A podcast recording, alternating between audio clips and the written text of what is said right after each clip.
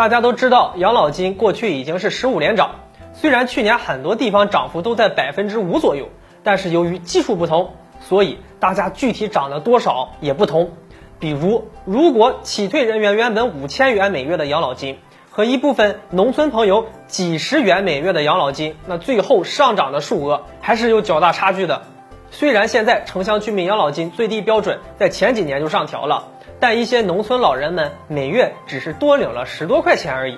金额虽然不高，好歹也是涨钱了。有人说农村养老金涨得慢，涨得少，几年上一个台阶。我国的农民养老金制度，那之后与城镇居民基本养老保险制度合并为城乡居民基本养老保险制度了。那这个建立已经十年有余，这些年来最低基础养老金水平也从最初的每月五十五元。涨到目前的快九十元了，但相比较城镇职工，农民养老金的增长速度缓慢得多，增长的幅度也相对很小，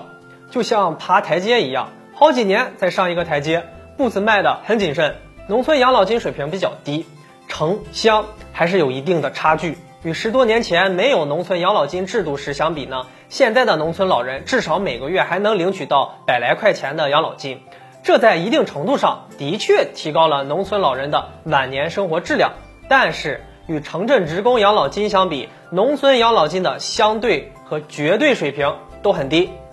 特别是与动辄数千元的城镇职工养老金相比，更是差距明显。而与此情况共同存在的问题是，农村收入来源单一，失去劳动能力后啊，老人几乎没有其他收入，农村物价偏高。因此，一百来块的基础养老金几乎是大多数农村老人的全部收入，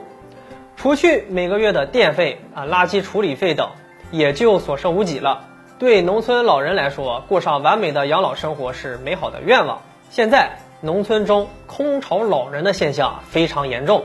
青壮年为了生计，纷纷离开家乡，奔赴各大城市养家糊口，平时几乎都不会回家。老人们只能一切靠自己，以前所想象的儿女成群、子女绕膝的天伦之乐，竟成了奢想。更让农村老人头疼的是，年纪大了，身体大不如从前，稍不注意就会有个头疼脑热、小病小痛的。这时候他们一般也不敢惊动孩子们，只能靠自己啊挨过去。对于没有老伴儿的老人来说，晚年生活呀也会挺凄凉。所以，虽然农村养老金每年都在上调。但还是有的农民希望每个月能领取到更多的养老金，城乡的养老金水平差距啊能进一步的缩小。好了，本期内容就和大家分享到这里，我们下期节目再见。